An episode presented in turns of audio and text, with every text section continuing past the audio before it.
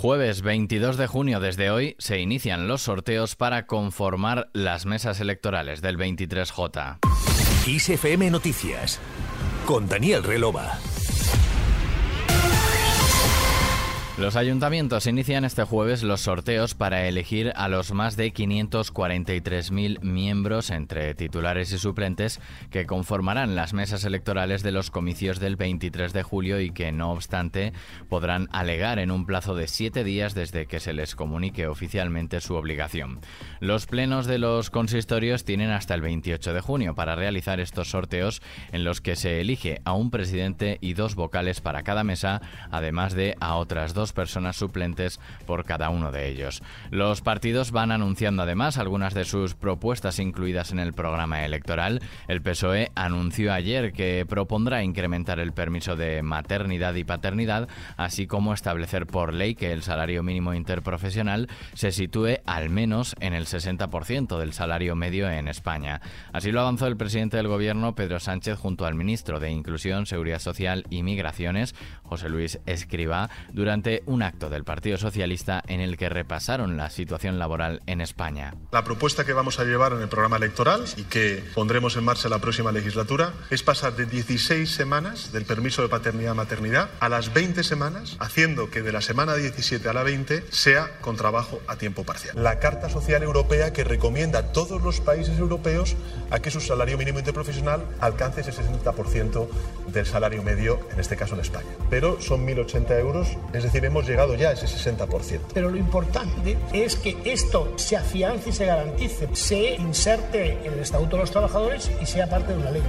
En materia de pensiones, Escribá y Sánchez adelantaron que el programa electoral del PSOE recogerá el compromiso de realizar una aportación de 5.000 millones de euros anuales a la conocida como hucha de las pensiones, que ya ha comenzado a nutrirse de fondos con la puesta en marcha este año del mecanismo de equidad intergeneracional basado en un recargo en las cotizaciones de empresas y trabajadores.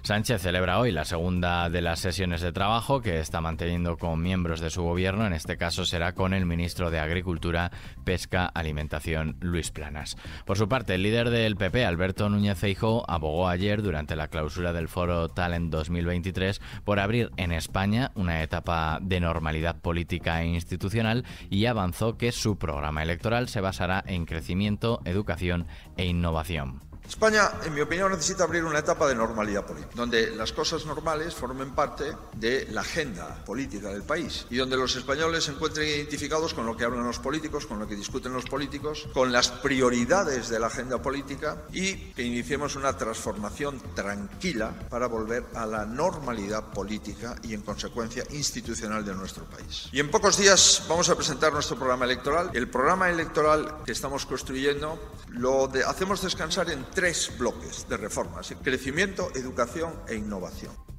Feijóo criticó que el gobierno actual y sus socios, aunque no han dicho frases públicas en contra del talento, sí han mandado muchos mensajes erróneos en contra del talento, al señalar, según él, a los emprendedores desde el poder. También afeó al Ejecutivo de Sánchez por dedicar más tiempo a insultar a las empresas por irse de nuestro país que a convencerlas en quedarse, haciendo alusión a Ferrovial.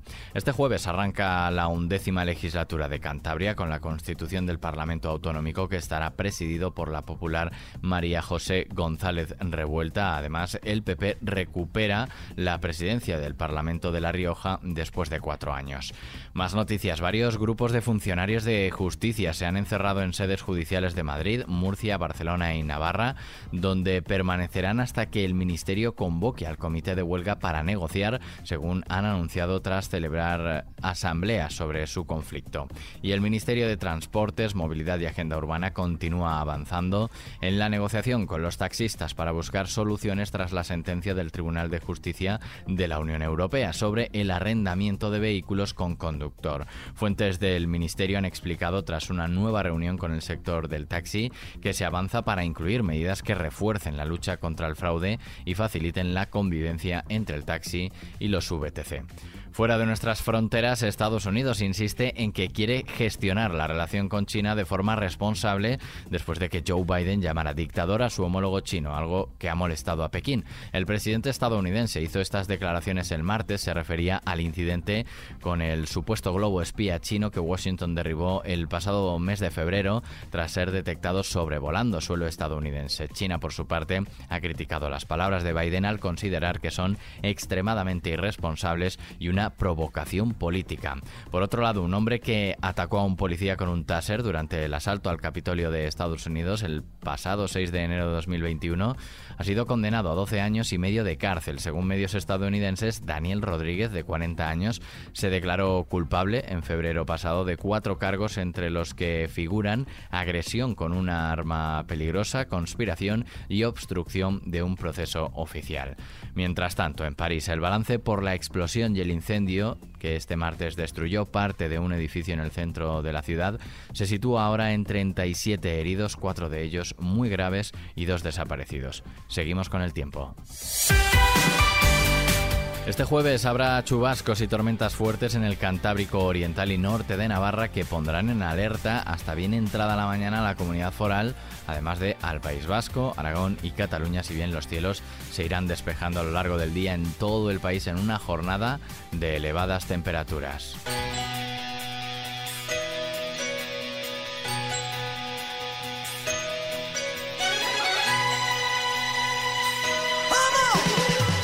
Bruce Springsteen ha grabado un segundo álbum de versiones de soul de 2022, Only the Strong Survive. Su teclista, David Sancius, ha sido el encargado de dar el anuncio en una entrevista. El miembro original de E Street Band ha revelado que se estaba planeando también una gira en consonancia con el lanzamiento que se espera para 2024. Con este Do I Love You del Boss terminamos este podcast de XFM Noticias con Susana León en la realización. Saludos de quien te habla, Daniel Relova. Que pases un buen día.